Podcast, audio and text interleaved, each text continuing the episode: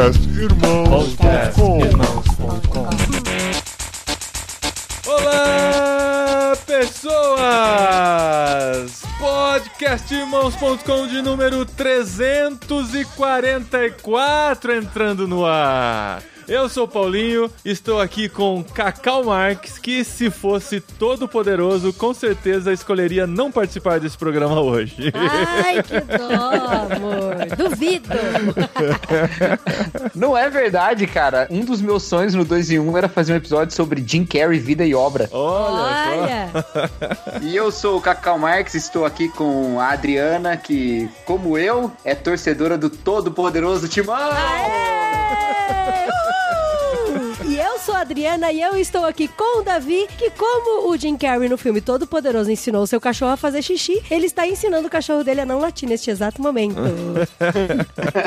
Tenta aí, tenta aí. Eu sou o Davi Luna, tô aqui com o Paulinho, que é o deus desse podcast. Caramba! I got the power! Muito bem, gente. E a gente tá aqui para mais um episódio sobre cultura. E a gente gosta muito de filmes, como vocês sabem. E esse é um tema que sempre vem à nossa mente. O que? Filme? Filmes e principalmente falar Deus. sobre. É, Deus.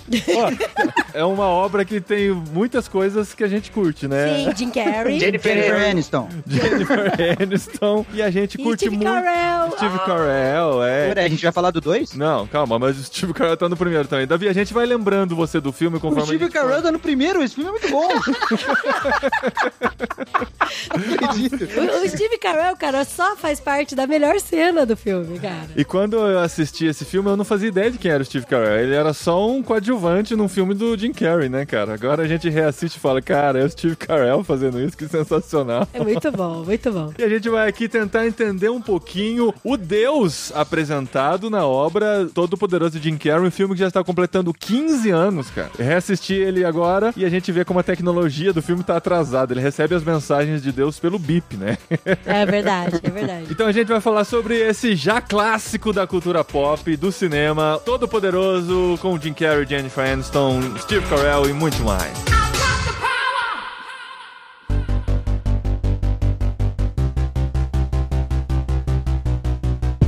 E se você gosta desse tipo de análise, ou se você gosta de uma análise mais aprofundada ainda, tem um podcast novo na área aí, né, Cacau? Ó, Já tem um tempo que o Cacau e o Erlan estão fazendo altas discussões da cultura pop, pegando aspectos de livros e filmes e séries e lançaram o Ovelhas Elétricas, né, Cacau? é isso mesmo. Nós lançamos o, esse podcast aí no começo do ano e lá a gente, a nossa ideia é dar respostas teológicas para problemas da ficção, né? Então, problemas e discussões que a ficção levanta e a gente aborda a partir da teologia e do pensamento cristão. E como este tema do Todo-Poderoso era leve demais para se colocar no Ovelhas Elétricas, a gente falou, vamos fazer em irmãos.com. Não, mas eu acho até que na nossa lista de possível temas tinha lá o, o Todo Poderoso. Não tenho certeza, tem que olhar. Passamos perna no Erlan, cara. Foi mal. Desculpa, Erlan. Mas vai sair outro filme tão bom quanto. Fica tranquilo. Com certeza. então, confere lá, galera. Tá lá no site do bibotalk.com, Ovelhas Elétricas. O nosso último episódio aí foi sobre Blade Runner. Ó. E tem nos aplicativos podcast também. É só procurar por Ovelhas Elétricas. No de Blade Runner, vocês explicam por que, que o podcast chama Ovelhas Elétricas? Então, é, acho que a gente explica no primeiro episódio, Ah, tá mas bom. a gente a gente fala que vem do livro do Philip K. Dick, Android Sonho com Ovelhas Elétricas, que é o livro que inspira o filme Blade Runner. né? Olha que chique, que bonito. É, aí sou eu e o Erlan lá, de vez em quando o Marcelo entra também. E, é, Que Marcelo? Um dia vai estar o Paulinho lá. Marcelo Nakassi, nosso vitrineiro. Ah, legal, cara. São muito bons os programas mesmo, cara. Eu curto, ouço todos, sou fã. Oh, e recomendo valeu, que cara. vocês ouçam também Ovelhas Elétricas Eu não lá no perco seu um, eu feed. não perco um. Não percam um. O Davi eu sei que é mentira, mas.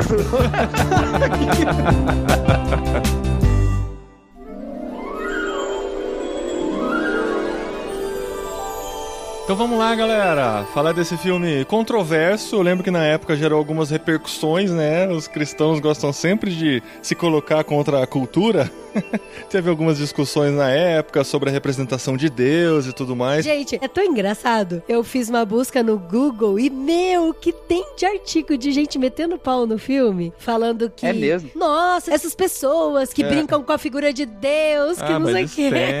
E aí perde tanto, né, de conhecer, de aprender com essas lições, assim. Eu acho que, assim, de verdade, pra mim não me incomodou momento nenhum, assim. Até outros filmes que eu tenho visto não me incomodou. Mas eu acho que tem muita gente ainda que se incomoda, né, em ver Deus, assim, em figura num filme. Tava lendo no IMDB, que é o Internet Movie Database, que tem. Eu, sempre que eu assisto um filme, eu gosto de entrar lá, ver as curiosidades. E uma das curiosidades é que ele foi oficialmente proibido no Egito por ser considerado um filme de sacrilégios, olha só. Mas eu lembro que eu me diverti muito porque a gente conseguiu enxergar do jeito que os produtores queriam representar, né? E é um filme que tem muitas lições que a gente pode tirar até hoje. Reassistindo, deu pra ver como eles foram cuidadosos na representação de Deus e nas lições e que eles tiraram pra nossa vida, né? Quando a gente assiste um filme que a gente é novinho, a gente curte pra caramba. Quando a gente reassiste, a gente continua curtindo esse filme? Depende da idade que a gente assistiu, depende da maturidade.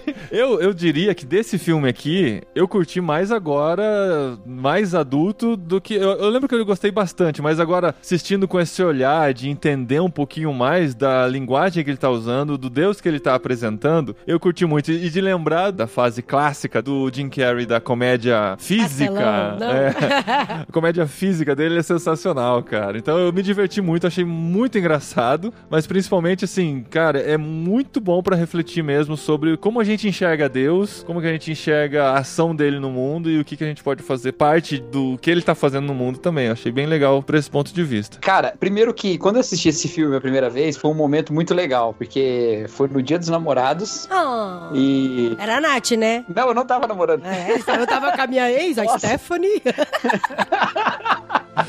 Nós, os solteiros todos da turma, assim, meninos e meninas e tal, a gente falou, não, não vamos ficar de bode nesse dia, não vamos assistir uma comédia no cinema. E aí, cara, a gente foi uma galera, assim, assistir esse filme, pegamos duas fileiras, assim, do cinema, É. e ri pra caramba, foi legal. Eu lembro bem disso. Mas, eu já não me lembrava do Jim Carrey, que não conseguia falar uma palavra sem mexer o corpo inteiro, sabe? Eu não, não me lembrava dessa fase dele Ele é muito direito. Vi exagerado, né? Porque, assim, nessa época, o Jim Carrey tinha uns filmes em que isso se encaixava perfeitamente, né? Tipo, Ace Ventura, O O Máscara, Máscara. O mentiroso. o mentiroso, é o mentiroso. E depois fez uns draminhas e tal, que ele fez outra cara, né? E tem esses que é meio a meio, né? Que é Todo Poderoso, que é o, o, o do Big Brother lá, qual que é o nome? Show de Truman. O show de Truman, né? E aí, cara, quando eu comecei a assistir esse filme de novo essa semana, cara, eu falei, mano, tá meio assim, exagerado. Ah, mas eu acho Mas, tão assim, legal, Durou, cara. durou 10 minutos, durou 10 minutos só. Ah. Depois de 10 minutos eu, eu me acostumei e aí eu curti. Então, eu não sei se é preconceito meu, mas eu dou muita risada com as caras e bocas do Jim Carrey nesses filmes e eu não consigo dar risada do Leandro Hassum, por exemplo, fazendo caras e bocas, sabe? Eu não sei por quê. É preconceito com as obras Tupiniquim. mas assim, o próprio Jim Carrey. Ah, mas ele... eu ria do Zacarias, por exemplo. Então, mas o próprio Jim Carrey se desgastou por causa disso, sabe? E começaram esses filmes aí que, assim, a parte melhor da atuação dele, o que realmente fez ele ter o destaque que ele tem é essa comédia física dele. Tanto Sim, que ele sim, começou é. a tentar outros filmes que, assim, eu curto muito. Tem alguns filmes sérios dele que eu curto muito, como O Brilho Eterno de Uma Mente Sem Lembrança, é outro filme que tá no meu top 10, assim, de, de melhores filmes de todos os tempos. Mas ele foi se desgastando e, e hoje ele tá aí desaparecido por causa disso, que é um cara que envelheceu, que não tem mais aquela graça, pirou também, né? também, né? Surtou, é.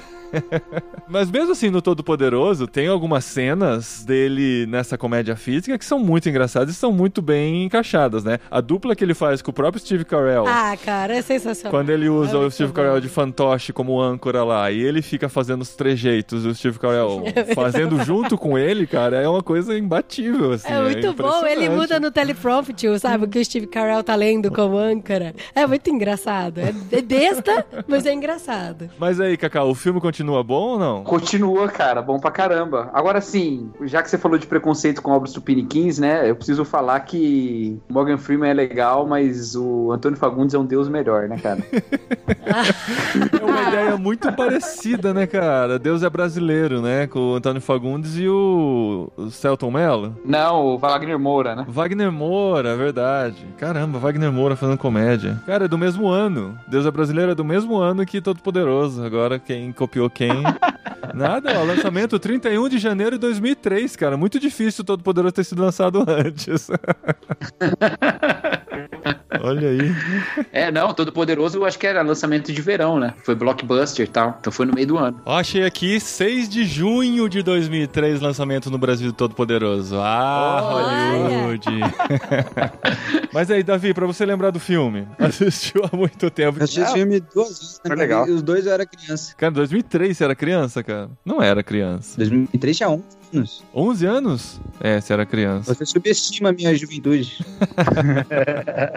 Bruce é um cara. É um, é um perdedor, né? É o famoso loser dos Estados Unidos e tal. Aquele cara que não consegue se dar bem na vida, é um repórter que faz matérias bem Bem deprimentes. D, né? É, e assim, mesmo sendo matérias deprimentes, ele não conseguia fazer as matérias irem pro ar, porque sempre perdia pra outras matérias que tinham um pouquinho mais de importância lá na rede TV que ele trabalhava. E Bruce é o Jim Carrey, né? O Vamos Bruce lembrar é Jim Bruce é o Jim Carrey. É, ele também tava bem fracassado na sua vida amorosa, né? Que ele namorava a Grace. Que era a Jennifer, Jennifer Aniston, e tudo mais. E ele começa a se conheço. queixar.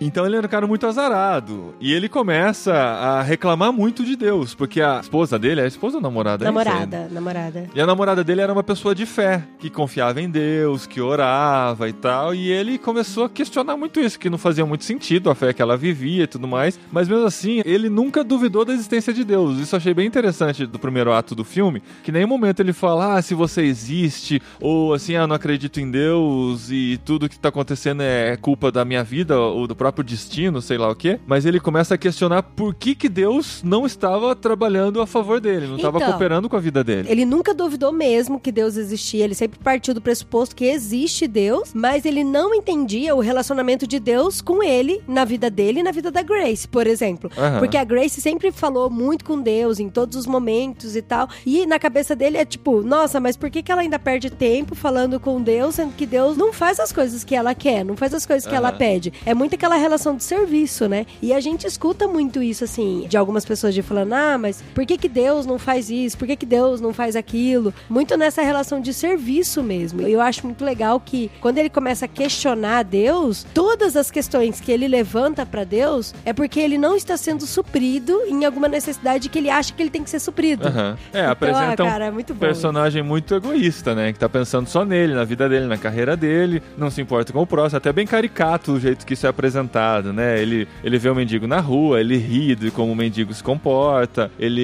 ele vê as pessoas passando por dificuldades, ele tá preocupado com a dificuldade que ele tá vivendo. E não só isso, ele tá preocupado com o que ele vive e ele tem certeza de como isso vai melhorar a vida dele, entendeu? E, e para mim isso é o pulo do gato do filme. Pra mim isso é o coração é a raiz do filme, onde ele como pessoa, ele sabe dos problemas que ele vive, mas ele também ao mesmo tempo sabe como solucionar os problemas dele. Tanto que daí ele vai confrontar Deus por causa disso, né? Por que, Uhum. que você não resolve isso pra mim da forma que eu acho que tem que ser resolvido, né? Uhum. A Grace fala pra ele uma coisa importante, né? Eles estão discutindo lá quando dá tudo errado naquele dia lá que ele não consegue ser o âncora tal. Eles começam a discutir e aí ele fala: Por que, que você tá fazendo isso ser sobre mim? Ela falou: Sempre é sobre você, tudo é sobre você, né? É, Porque ele era assim, autocentrado, né? O tempo todo era a vida dele e tal. Nem pra colar a foto no álbum lá que ela queria, ele não fazia e tal. Uhum. Então é bem essa jornada que tem no filme, né? Alguém que tá centrado em si pra alguém que tá centrado nos outros, né? Aham. É, então, e ele sempre verifica os problemas que tá acontecendo na vida dele e ele quer a solução pra vida dele. Por exemplo, Com ele relação faz. ao emprego, porque ele tinha sido demitido, né? Por ter surtado lá durante a, a transmissão ao vivo de um evento que ele estava cobrindo. E durante esse evento ele descobre que o cara com quem ele estava concorrendo para ser âncora tinha se tornado âncora. Ele dá uma Que é o surtada lá e tal.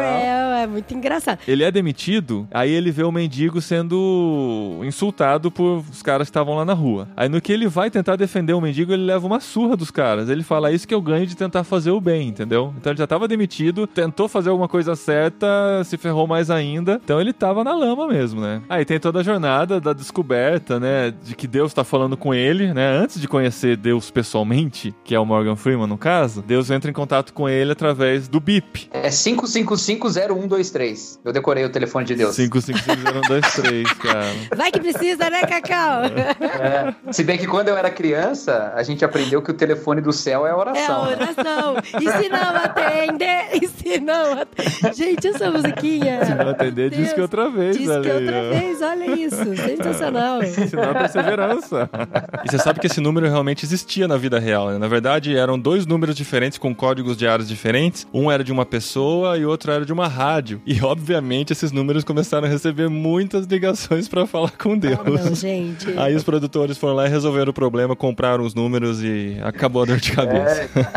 então aí Deus tenta entrar em contato com ele, na verdade tenta fazer com que ele entre em contato com Deus, né, através do BIP, que é passando um número pra ele retornar, ele retorna uma gravação, faz uma resposta bem pessoal pra ele, né? Ah, você está passando por dificuldade, dificuldade de emprego, dificuldade de relacionamento, o seu nome é Bruce, então é, legal, nós é. sabemos o que você precisa, sei lá, vem aqui amanhã no horário tal, endereço tal, que a gente tem a solução pra você. Aí ele, né, sem esperança nenhuma, acaba indo e encontrando o Morgan Freeman naquele galpão todo branco e tal, e aí acontece o primeiro diálogo deles com supostamente Deus. É muito engraçado. Toda essa jornada aí pra ele descobrir a, a sua verdadeira vocação. E é interessante que quando ele vai questionar Deus, Deus fala, né? Então, você acha que você tendo todo o poder, você vai conseguir ser melhor que eu. Você vai conseguir resolver os problemas que você acha que as pessoas estão tendo. E aí ele nem duvida, né? Ele aceita o poder todo de Deus e ele acha que ele vai ser um Deus melhor, né? Então é o seguinte, eu tô saindo de férias, eu acho muito legal quando o Jim Carrey questiona, Deus também tira férias? Aí Morgan Freeman responde, você nunca ouviu falar da Idade das Trevas? Então, né? Você aí que acha que tem uma solução pra tudo, então você começa a cuidar de tudo por um tempo, né? E é interessante que ele já sai lá da sala, que ele teve a- a- o discurso, a conversa com Deus e já sai poderoso, né? E ele acaba não percebendo logo de cara, mas aí em pequenos sinais ele percebe. E cara, é muito legal. Quando ele descobre que ele tá todo poderoso, ele consegue fazer um monte de coisa. Ele separa a sopa na panela. E aí quando ele vai se encontrar com a namorada dele, é- essa, essa cena é bem, é bem forte. A gente tem que pedir pras crianças sair da sala pra assistir, porque é muito interessante. Porque assim, ele é tão egoísta, mas tão egoísta, que ele acaba fazendo tudo, todo o poder que gira em torno dele, né? Então ele vai encontrar a namorada, aí ele pega e puxa a lua pra perto do quarto dele. Daí ele vai dar todo prazer pra ela. Aí tem todo aquele relacionamento e tal. E até nessa cena a gente vê o egoísmo dele, né? Porque o prazer que ele dá pra namorada dele é um prazer egoísta, é um prazer pra se satisfazer. E ele nem parou pra avaliar as consequências disso, né? Como, por exemplo, o que, que ele fez com a lua, né? E quando ele acorda no outro dia, aí eu não sei se ele ainda se deu conta de que as ações dele acabam refletindo no restante da, da população, né? Mas aí a hora que ele liga a televisão, aí ele vê que tem um monte de coisa, assim, é inundações, pessoas que estão sofrendo, tudo por causa da atividade atípica lunar que aconteceu, né? Só porque ele puxou a lua pra perto dele, né? E aí é interessante que ele faz toda a sua jornada nesse segundo ato do filme, porque assim, o primeiro ato é quando ele passa por todas as desgraças e vai questionar Deus e recebe o poder de Deus. Daí no segundo ato ele tá todo poderoso e ele vai usar todo esse poder em prol dele, né? É, aí ele começa a resolver todos os seus problemas, né? O carro dele, que nem funcionava mais direito, ele transforma num Porsche. O trânsito, que já tinha mostrado ele super estressado com o trânsito parado, ele resolve pra ele, né? O mar se abre mais uma vez, ele pode passar no meio. E até que ele faz uma estratégia lá pra conseguir seu emprego de volta e consegue, né? Só que ele volta pra fazer a mesma coisa que ele fazia, só que com um tchanzinho a mais. Ele tem superpoderes e mesmo nas matérias bobas, ele consegue fazer alguma interferência externa pra ficar mais interessante. Tipo, ele tá num festival cobrindo, não sei o que tem. Aí ele vai falar de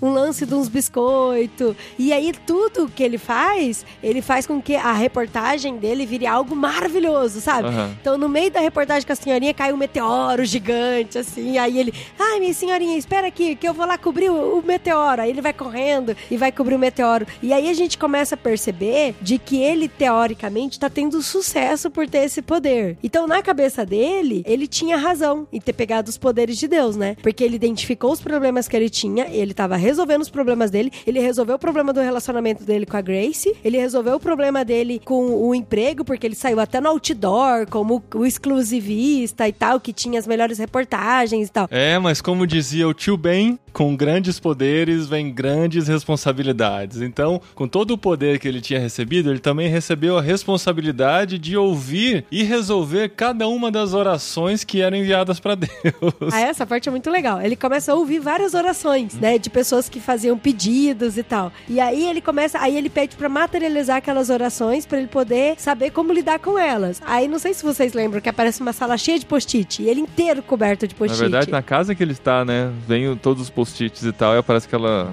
as orações lá na casa dele, né? Então, e como ele também já está na era digital, né, Aham. 15 anos atrás, Ele desenvolve um software para responder as orações particularmente, né, de cada um. Aí são é mais de um milhão de orações que aparecem. A solução que ele tem é simplesmente responder todas com sim, né? Sim. Tá todo mundo Ah, é pedindo, muito esse é um, um desejo genuíno do coração, vamos fazer essas orações serem respondidas. E é interessante que ele parte assim da ideia de que ele conhece o problema dele e que ele conhece a solução. Então ele parte da ideia de que as pessoas conhecem os problemas delas, que por isso que elas estão orando, e aí ele resolve Ah, atender é todas as orações. Afinal de contas, né, por que, que Deus fica negando coisas que são tão boas para nós, né? Por que, que Deus não atende todas as orações? Caramba, esse filme é genial, hein? Vocês falando agora. Tá dando mais vontade, né, de assistir? Não, não, sabe por quê? Eu gosto desse filme, vou ser sincero aqui agora, hein? Eu gosto desse filme até ele descobrir os problemas de ser Deus. Porque ali, é, no começo, é muito divertido, né? Depois fica sério, dá uma apagada, Isso né? é o problema de toda comédia, né? Porque o primeiro ato geralmente é insano, assim. As situações todas estão acontecendo, é muito engraçado, você ri até não querer mais. Aí depois ele começa a ficar sério, né? Mas o legal dessa comédia é que quando ele começa a ficar sério, ele traz algumas questões que nós, como cristãos, é sempre interessante refletir. né? Ele traz uma reflexão interessante depois de você dar muita risada. Aí, assim, Ah, mesmo ficando mais sério, ele continua legal de assistir até o final. Então, e pra mim foi muito forte assim essa parte, porque a gente caminha com várias pessoas, né? Conversa com várias pessoas, tanto cristãs quanto não cristãs e tal. E algumas delas perguntam assim: "Ah, mas eu tô orando há tanto tempo por isso, por que, que Deus não responde a minha oração?" E é interessante você assim, fala- a o gente filme não fala. responde, É. né, Aí a sobre gente isso, fala mas faz assim, questionar. Assiste o filme Todo Poderoso. Melhor explicação que a gente pode dar pra isso. Exatamente, se a pessoa tá com problema de sofrimento, assiste a cabana, né? Exato, olha aí, ó. É, Não, não, inclusive, é, tem coisas bem parecidas com a cabana nesse filme, só que em outras proporções. Então, só que assim, aí uma coisa que eu acho legal, assim, desse filme, é que quando ele começa a ler as orações, e aí ele responde as orações, depois ele acha que o problema dele tá resolvido. Porque Uhum. até então, ele resolveu o problema de relacionamento, ele resolveu o problema do emprego, aí ele tinha um problema que ele tinha que responder um monte de oração. Quando ele dá sim, pronto, mais um problema que saiu da minha frente. Aí, a partir do momento que o Todo-Poderoso ficou egoísta, toda a população ficou egoísta também. Porque ele resolveu atender o pedido de todo mundo, mas a maioria dos pedidos eram pedidos que eram diretamente ligados somente com a própria pessoa. Então aí ele vai numa festa, aí ele descobre que um cara tá mais magro, que outro cara ganhou na loteria, e aí ele descobre. Outro cara não, que uma galera É, então- ganhou na loteria. Então, mas aí ele ficou super feliz pro cara que ganhou na loteria, mas ele descobriu que, tipo, ia ficar só um dólar pra cada um, alguma coisa assim, sabe? 17 dólares. Caramba, o Cacau estudou o filme, mano. Ele assistiu uh, ontem à noite. É, exatamente. E fez anotações.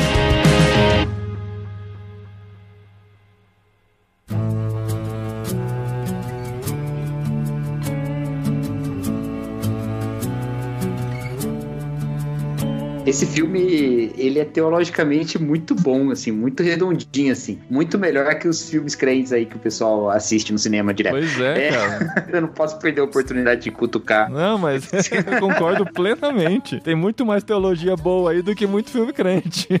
É, não, com certeza. E assim, porque o que acontece é que ele quer assumir esse papel de Deus, vamos dizer assim, né? Não é exatamente que ele quer assumir, Deus é que faz isso com ele, mas na verdade, o que ele estava fazendo antes era de se revoltar com Deus. Se Sim. revoltar, Sim, questionar, sim. dizer que Deus estava tomando as decisões erradas e tal. E essa rebeldia sempre é nós querendo nos colocar no lugar de Deus, né? Exatamente como é o pecado original, né? Todo mundo se coloca no lugar de Deus. E o mais interessante que a Bíblia fala é que quando o homem e a mulher tentam se colocar no lugar de Deus e comem do fruto proibido, eles se colocam de fato, né? Não é assim que eles tentam e, e falham. Não, eles se tornam como Deus. A Bíblia fala isso, né? Agora os homens são como um de nós. E essa é a visão do Bruce sobre toda a realidade e a visão de toda a humanidade pecadora sobre a realidade. Nós somos o Deus dessa existência, nós somos o Deus desse planeta, nós somos o Deus de todas as coisas. Se eu sou Deus, você não pode ser Deus também. Então você tem que estar submetido a mim e a minha vontade. E com Bruce, Deus fala: então vamos lá, vamos colocar isso para você desempenhar então. Aham. E a Terra vira um inferno. E por que, que a Terra vira um inferno? Porque são essas divindades caídas, sem a justiça, sem a sabedoria de Deus, regendo o planeta do jeito que querem. Que é exatamente o que acontece quando Adão e Eva saem do paraíso. A Terra vira um inferno, como a gente vê, né? Pelos nossos domínios. A única diferença é que Deus não nos dá todo esse poder pra gente exercer. Porque se ele desse, isso seria o inferno. E aí Gênesis fala que Deus coloca o anjo na porta lá do jardim para que eles não voltem e não comam do fruto da vida e vivam pra sempre. Mas por que, que eles não podem viver pra sempre? Porque se eles viverem pra sempre, eles serão, além de tudo, imortais como Deus. E aí não tem limite a maldade pro planeta. Então eles não serão imortais, eles morrerão. E onde é que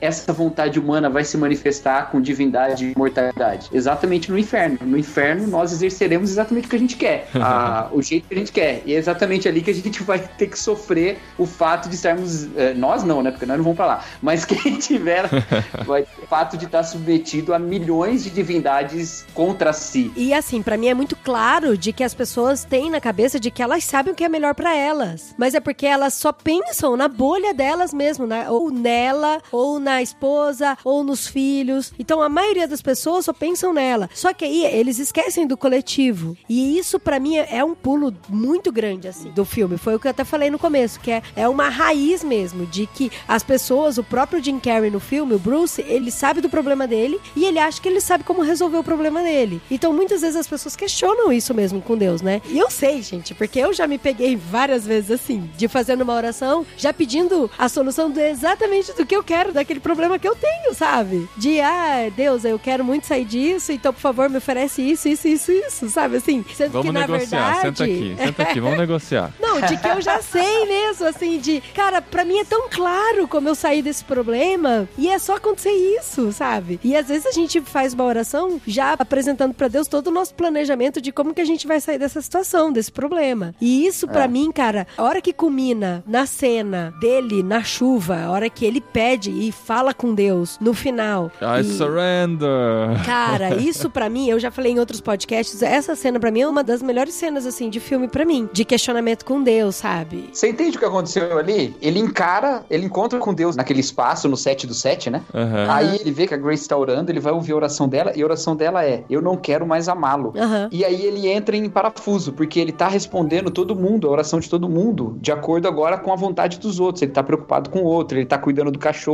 ele tá cuidando dos outros. E o pedido dela entrou em conflito com a vontade dele. Sim. Naquele momento eles entraram em conflito. Ele falou: Eu não quero mais, porque ou agora eu sigo esse caminho e faço ela me esquecer, ou então eu volto a ser egoísta e isso já não deu certo uma vez. Cara, isso é uma, é uma, É uma chegada legal, do. É paradoxo que chama isso aí, Rogerinho.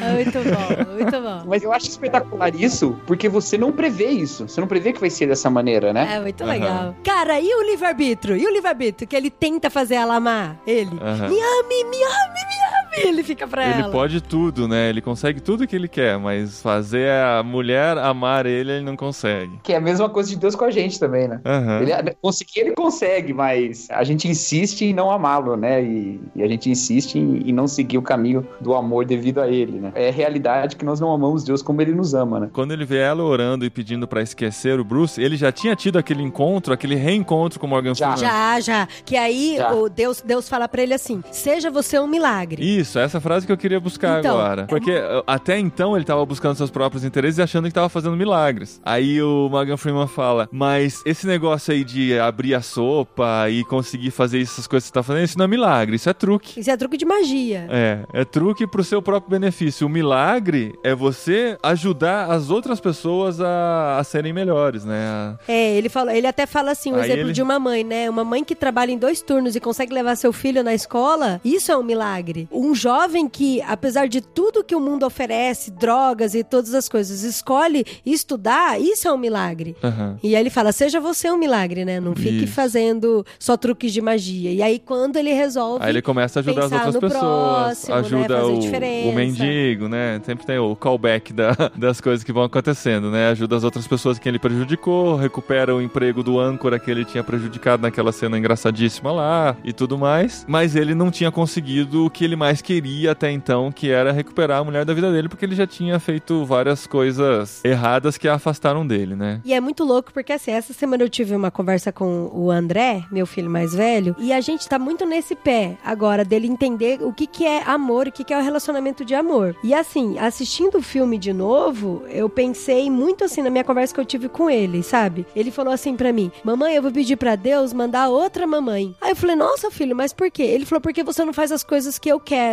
Então você não me ama". Daí eu falei: "Filho, você acha que amor, relacionamento de amor da mãe com você é quando a mãe dá tudo pra você? É isso que significa amor?". E aí eu achei bonitinho porque assim, eu fiquei triste na hora por ele falar essas coisas, mas por outro lado eu entendi o coração de ser humano dele, entendeu? O coração pecaminoso. E muitas vezes a gente é assim de um relacionamento com Deus. Da gente achar que Deus não nos ama porque Deus não tá dando as coisas pra gente. Uhum. E aí eu expliquei pra ele, eu falei, filho, pra mim o mais importante é proteger você e fazer com que você faça o que é certo, independente se você acha que isso é amor ou não. Aí eu assistindo o filme, eu entendi muitas coisas disso também, sabe? Porque não é o Bruce todo poderoso dando tudo pra Grace que vai fazer com que ela ame ele, né?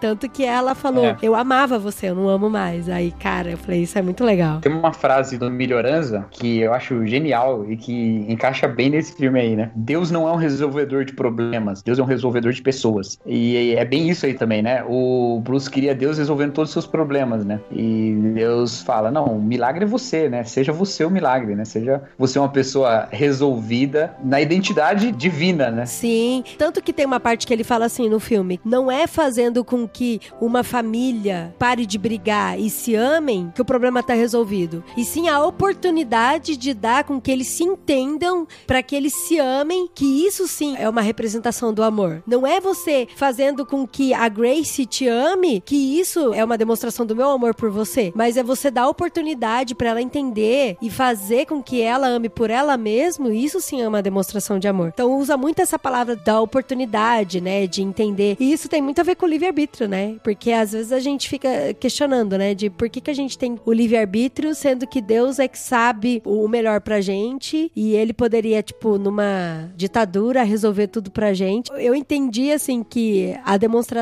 genuína de amor de Deus por nós tá intrinsecamente ligada com o livre-arbítrio. E outra coisa, assim, que eu gostei muito, assim, da visão do filme é que a gente não sabe realmente o que quer pra nossa vida. E não sabe mesmo. Por isso que eu falei até da cena lá, que eu acho uma cena muito importante, que é quando ele, ele ouve a Grace falando, né, que ela pede pra esquecer ele e tal. E aí ele sai e ele fala: Deus, eu me entrego, cadê você? Eu desisto, desisti de ser, de ter seus poderes e tal. E aí aparece o caminhão e bate nele. Aí ele fala assim: Eu me entrego à sua vontade. Que a sua vontade seja feita na minha vida, sabe? Então isso eu achei muito legal, sabe? Porque às vezes, mesmo assim, a gente tendo muita clareza do que seria importante pra nossa vida, de um direcionamento, Deus sabe muito melhor, sabe? Muito, muito melhor mesmo. É a questão de você se tornar dependente disso, né? Você se livra da sua vontade, mesmo sabendo que pra você aquilo é o melhor, mas é o total conhecimento de que a vontade de Deus é muito superior à sua, e quando você se coloca debaixo da dele, você está debaixo da melhor vontade possível que você pode ter pra sua vida. Esse momento de ruptura, né, em que a gente entende isso é tão libertador, né? Torna a vida tão mais fácil de ser encarada, porque a gente sabe que independente das dificuldades que a gente vai enfrentar, é Deus que tá no controle, ele tá levando a nossa vida. Isso é,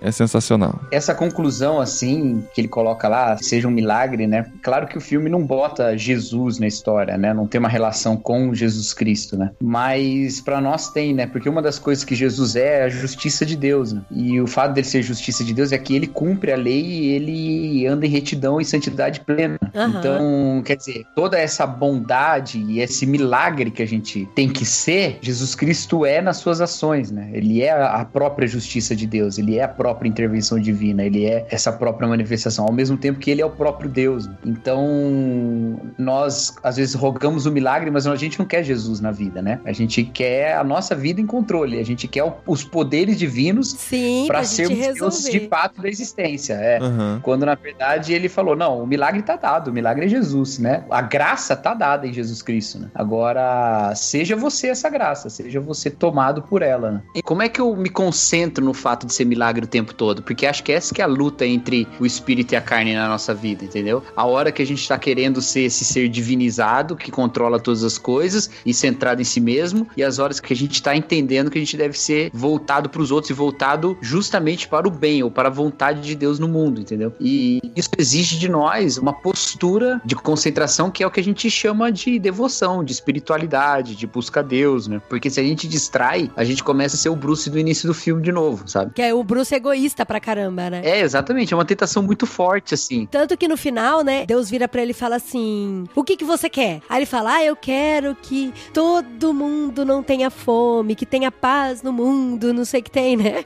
Daí Deus fala assim: Tá, ok, então você vai virar Miss Universo, né? Não, mas eu falo de verdade, de coração, no seu coração, o que que você quer? Pensa na Grace, o que que você quer? Você quer voltar com a Grace? Daí ele entende, cara, que não é por egoísmo, entendeu? Que ele pensa nela. Ele fala: Não, não, eu quero o que seja melhor pra ela, o que for melhor pra ela, eu quero. Se for um cara que vai cuidar dela da forma com que ela mereça, então é isso que eu quero pra ela. É nesse momento que a gente diz que foi aí que ele se converteu ao outro. Olha isso, só. que bonito.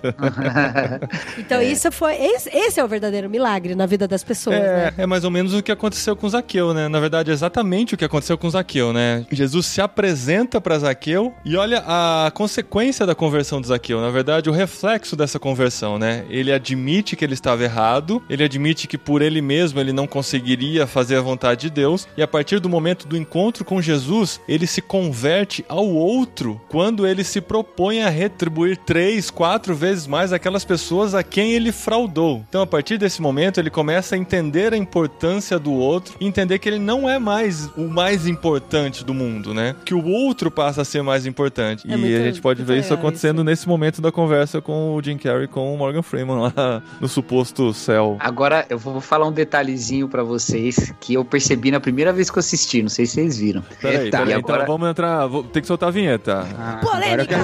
Não, não, Não, erros Detalhe, teológicos. Detalhe, eu gosto de detalhe. Não, não, não, não é um erro, não, não é um erro, não, não é um erro, não. Ah, Solta a vinheta aí! Ah, não é, não é erro, não é erro. Não é erro.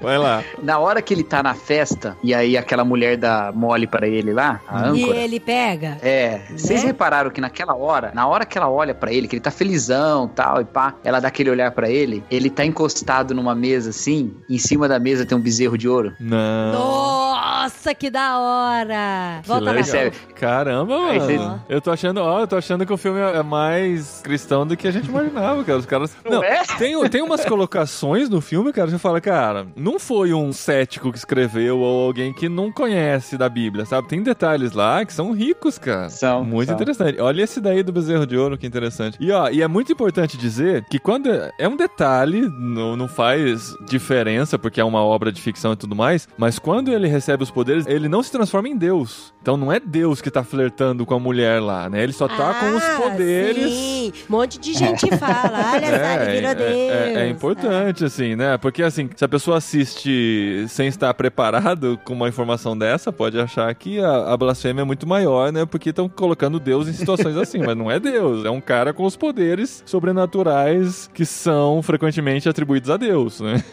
É. Tem uma coisa que eu gosto nesse filme, é que não era um sonho, né? Isso, é uma Isso, coisa isso. legal. Porque podia chegar no final e falar, não, você tá em coma esse tempo todo tal. Aham. É, você sonhou tudo isso tal. É. Será que foi aquele acidente, né? Quando você estava indo na direção da cabana, né? Mas será que é, é, mesmo? exatamente. É. Ou mesmo o Peregrino, que a gente acabou de falar dele, né? O tempo todo era o sonho do John Bunyan, ou não. Não, esse daí aconteceu de verdade. É fato. É verdade. Não, tudo que deu errado, deu errado mesmo. A, a loteria passa a ser investigada, né? Aham. É, mas Sim, tudo, tudo vai sim, se arrumando. é. Então é, é legal isso aí. Verdade. Porque tem a reconquista também, né, da esposa, né? Senão, eles não teriam tido todo esse problema entre eles, né? Isso tudo teria ficado só na cabeça dele, né? Uhum, Eu acho que é uma coragem também do roteirista aí, que é muito comum esse tipo de saída, né? uhum. A gente curtiu pra caramba. Agora fica a lição aí de casa, a gente assistir a volta de Todo Poderoso. É, é o novo selo agora de Irmãos.com, né? É o cinerário, né? Tem o literário, é o cinerário. Não, a gente gosta de falar sobre filme, a gente vai falar sobre mais. Esse é um que tem chamado a gente a falar há muito tempo, tem muitas lições mesmo, é um filme que a gente curte muito. É claro que tem que ter toda a licença poética pra assistir, porque é um filme não necessariamente de pessoas cristãs, né? Mas é um filme que tá representando de alguma forma um pensamento cristão. Então tem seus erros também, por mais que assim sejam mínimos, eu acho, dentro da obra como é apresentado, Deus é apresentado sempre com muito respeito e tudo como as coisas acontecem, elas acontecem de forma que deixam a obra bem interessante pra cristãos assistir também, se assistindo com esse coração aberto. Sim, com esse viés. Abre o coração, anote, escreve, mande comentário pra gente também, né, amor? E fale de outros filmes que você acha interessante pra gente talvez na frente comentar e fazer uma análise aqui teológica do nosso ponto de vista de como a gente enxerga esses filmes e a gente pode voltar a falar sobre outros aqui numa próxima oportunidade. Com Cacau e, E com o Davi, que lógico. depois já assistiu o filme. Depois nos comentários, Não, não, Davi, olha coloca só. lá nos comentários a sua opinião. Ai, Davi, depois você bota a sua opinião Eu posso garantir que eu gostei muito do filme, hein, quando eu assisti na época. Achei um filme bem legal mesmo. Então. Ó, meu pai acha esse filme pecado, hein? Já tô avisando aqui. Tá certo, seu pai. Tá certo a indignação. Meu pai acha esse filme um absurdo.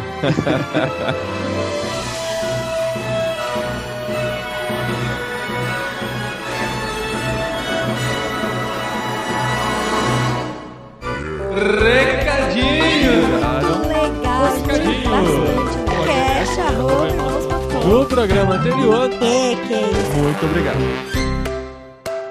Recadinhos, esposinha!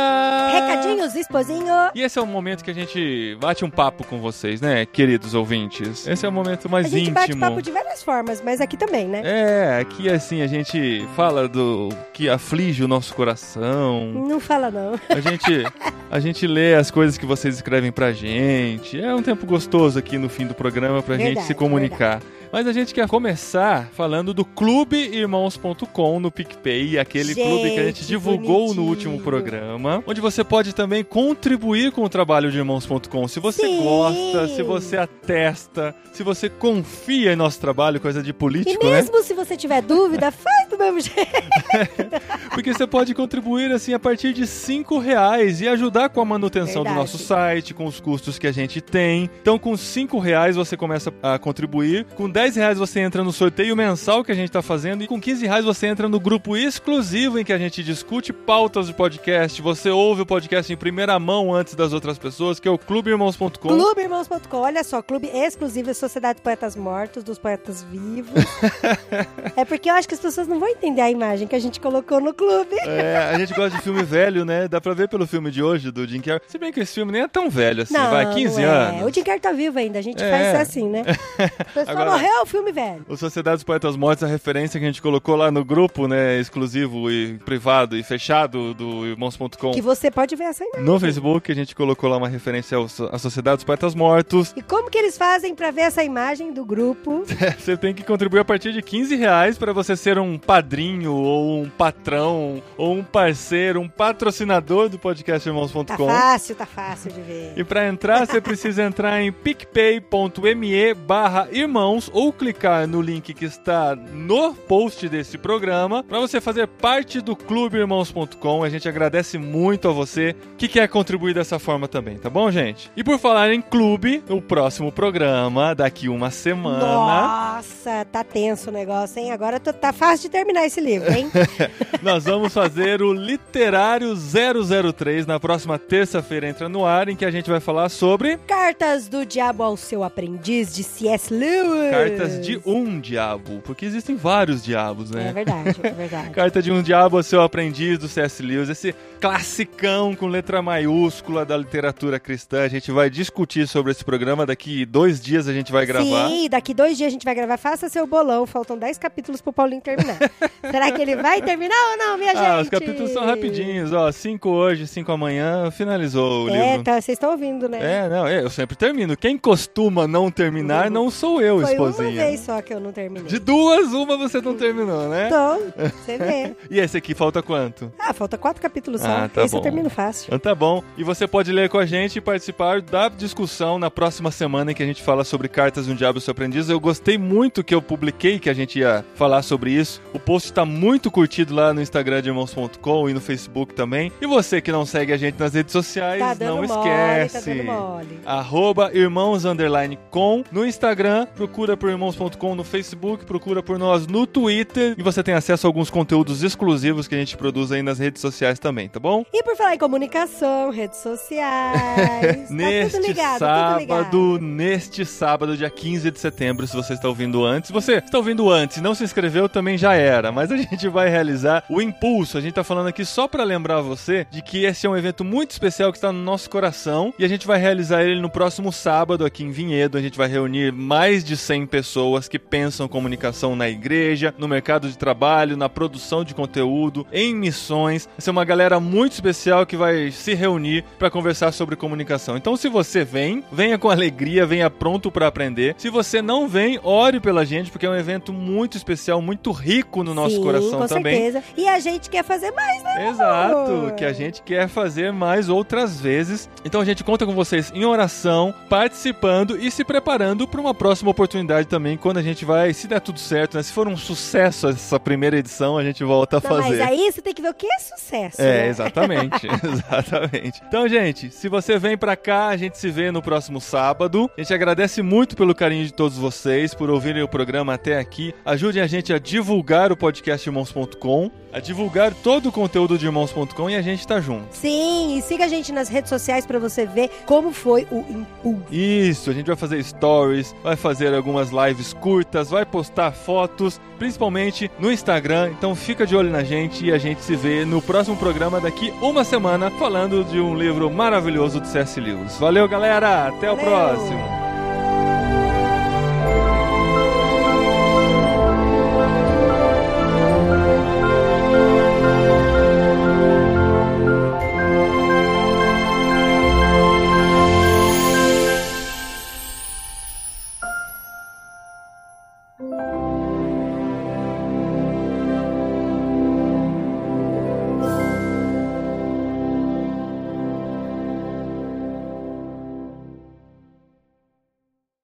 Gente, mas ó, foi muita sacanagem ele mandar aumentar os peitos da namorada dele, né?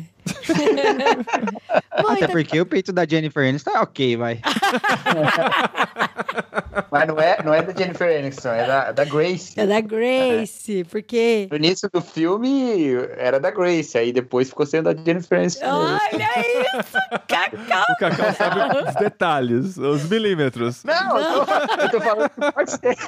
Posto dessa forma, acho que Deus escreve certo por linhas tortas. Nossa, Deus.